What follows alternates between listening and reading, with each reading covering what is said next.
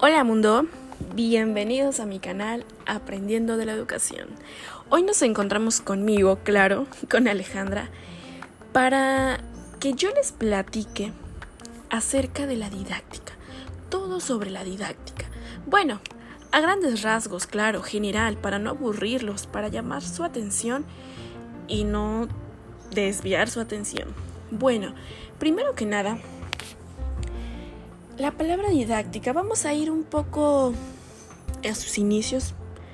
La palabra didáctica deriva del griego didactike, que significa, bueno, significa enseñar, y se define como la disciplina científico-pedagógico. ¿Por qué? Bueno, la didáctica y la pedagogía siempre van a ir de la mano. Son unas amiguitas que se llevan muy bien, ¿para qué? Para siempre sacar lo mejor de la educación. Claro está, de la enseñanza-aprendizaje. Bueno, uno de sus objetivos de estudio son los procesos y elementos existentes en su materia de aprendizaje. Desde su origen, hace mucho tiempo, claro, en la antigüedad clásica griega, porque como les acabo de comentar, vamos a sus inicios, el sustantivo didáctica ha sido el nombre de un género literario.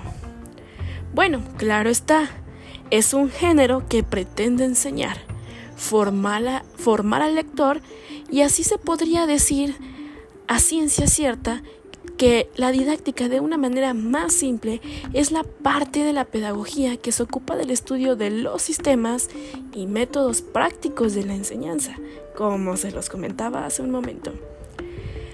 Esto está destinado a plasmar en la realidad las pautas de las teorías pedagógicas. Van de la mano, van de la mano para qué? Para sacar a flote no solamente la enseñanza, sino todo aquello que va de la mano con la pedagogía, que bien sabemos que es orientar. Claro, que podría ser un sustantivo de enseñar.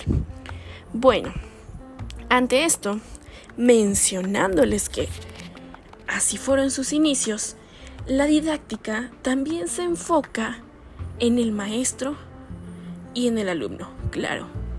Es una forma preponderante porque enseña, orienta, son factores importantes para la enseñanza, se realizan con eficacia y claro, son fines de la educación que uno debe tener claro como docente y uno debe de recibir claro como alumno.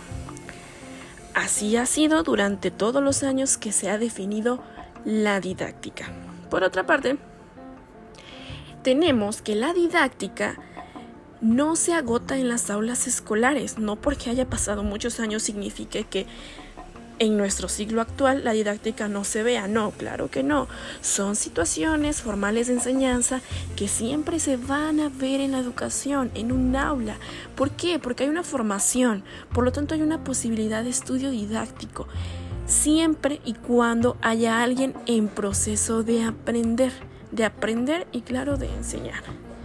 Desde un aprendiz de un oficio manual hasta que se inicie un arte, un deporte, una técnica, una, programación de informática, etc. Bueno, en nuestra actualidad, el término didáctica está completamente extendido en todo, en todo el, perdón, en todo el ámbito, perdón, me super trabé. bueno, está extendido en todo el ámbito, o sea, en todo el mundo no solamente aquí, en nuestra ciudad, en México, en el continente, no, está en todo el mundo, porque es una palabra clave para el desarrollo de la educación. Bueno, quiero comentarles también, para no aburrirlos, de los objetivos 100% generales de la didáctica es determinar cómo la evolución de la didáctica influye en la formación del docente para que él mismo pueda lograr el proceso de enseñanza-aprendizaje exitosamente. Es decir, es su herramienta, su mano derecha del docente. Uno de sus objetos más específicos es que menciona los problemas que persiguen a un docente. O sea, un ejemplo. Mencionar los problemas que sirven, que perdón, que persiguen a la didáctica en la actualidad enfocan a la relación que posee la didáctica y el papel del educador y la forma como utiliza la didáctica en el proceso de enseñanza-aprendizaje. Es decir, un día son amigos, un día son enemigos, un día se llevan bien, un día no. Es como un matrimonio. Pero finalmente, siempre van a sacar lo mejor a flote. ¿Para qué? Para el alumno, claro está. Bueno, por otra parte, para no aburrirlos, para los docentes es difícil preparar una clase sin tomar en cuenta la didáctica. Si esta fuera excluida del proceso de una enseñanza-aprendizaje, se corre el riesgo de que no se cumplan los objetivos planificados. Es decir, la didáctica siempre va a estar presente cuando se vayan a realizar ¿qué? las planeaciones. Muy, muy importante. Bueno, en esos objetivos planificados que se hace en un plan de clases, si no se logran, todo docente debe buscar la manera de enseñar y que sus alumnos aprendan. Por eso, siempre va a ir acompañado de qué? De la didáctica. A lo mejor y los canso, pero es la realidad. Bueno, Siguiendo con ese mismo tema, de ahí radica la importancia de considerar la didáctica en todo momento, ya que esta proporciona los elementos necesarios para que el alumno alcance las metas previstas. O sea, no, no, no. Es algo impactante, importante, que nosotros debemos saber, yo que actualmente sigo siendo una alumna, la didáctica nos ayuda a desarrollarnos en el ambiente académico. O sea, nos empuja, nos orienta, nos enseña. Es por eso que nosotros así podríamos decir que vamos a alcanzar nuestras metas. ¿Por qué? Porque tenemos algo que nos está guiando. Es por eso que la didáctica provee las estrategias para facilitar el aprendizaje para nosotros como alumnos. Todo comienza con el proceso de conocer todo el contexto en el que estamos, el aula, el entorno de nosotros los estudiantes y los saberes que cada uno de nosotros poseemos. Para que nosotros como alumnos podamos tener un proceso de enseñanza-aprendizaje completo, es necesario considerar que nuestro docente y nosotros como estudiantes somos los actores principales de este proceso en general. Así, nuestro docente va a tener un conocimiento previo de cómo y cuál es la metodología que nos va a impartir. Y claro, para que tenga una metodología más adecuada para enseñarnos y que de esta forma, bueno, pues nosotros aprendamos, ¿no?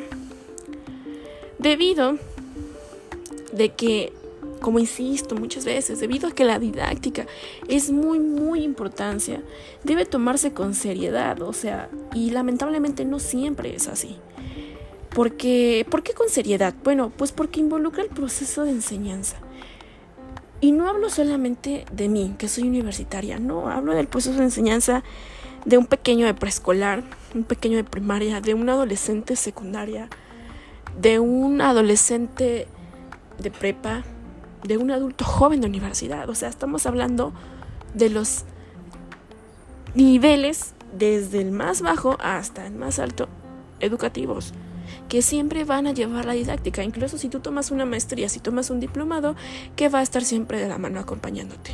La didáctica por parte de los maestros que te realizan actividades, conocimientos, te imparten el conocimiento por medio de didáctica y tú la recibes, ¿por qué? Por medio de didáctica. Es un círculo vicioso. Es un triángulo de las Bermudas. Todo va de la mano. Para que nosotros podamos avanzar, debemos adaptarnos al modernismo, porque la didáctica se va adaptando según los años que van transcurriendo. Y la didáctica se va ajustando a manera de que nosotros nos ajustemos, a manera de que los docentes se ajusten. Y pues bueno, ambos respondamos a ambientes diferentes e innovadores de aprendizaje. Porque bueno, ya sabemos muy bien que cada persona, así como cada docente y cada alumno, tiene su manera diferente de aprender.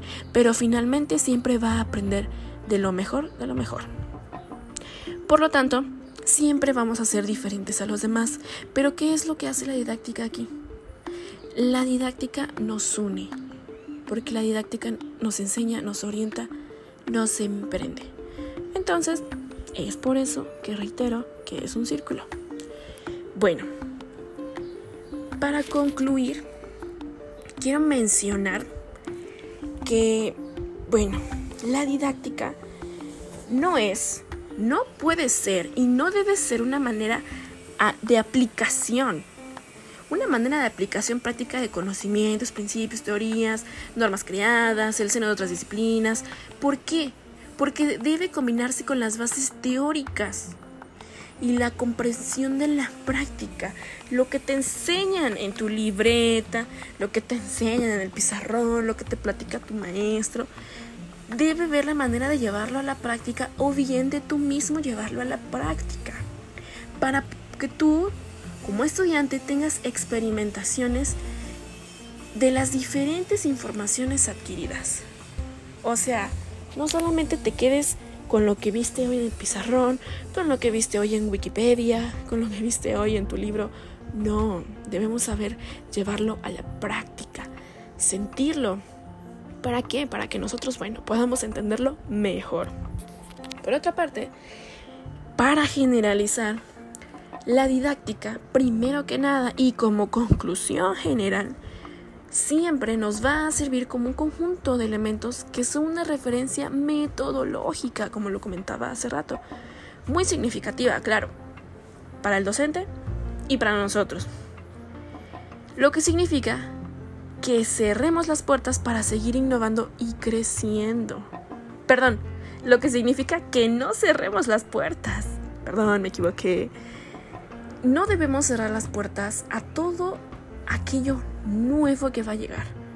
Porque claro, nosotros como alumnos, los docentes, siempre deben estar en constante innovación, creciendo, formándose, desarrollándose. Entonces, podemos adoptar la didáctica como una fuente permanente de innovación pedagógica. Y no solamente en el aula, sino también en la vida, en la familia, en la casa. Y pues bueno, la didáctica también no es un conjunto de métodos inertes, eso que quede muy claro, sino que es la práctica misma del proceso educativo en el aula. Eso debe quedar muy claro. Proceso educativo en el aula. Porque nosotros debemos ser capaces de incorporar a nuestra práctica cotidiana la didáctica, como lo mencionaba hace rato. Debemos saber asimilarla, profundizarla, con lo que veamos, con lo que sintamos. Esto significa que la clase no debe ser monótona, no, no, no. No debemos concentrarnos en una sola estrategia para lograr el aprendizaje. No, no, no, no. Debemos seguir más allá de nuestros conocimientos, más allá de nuestras curiosidades.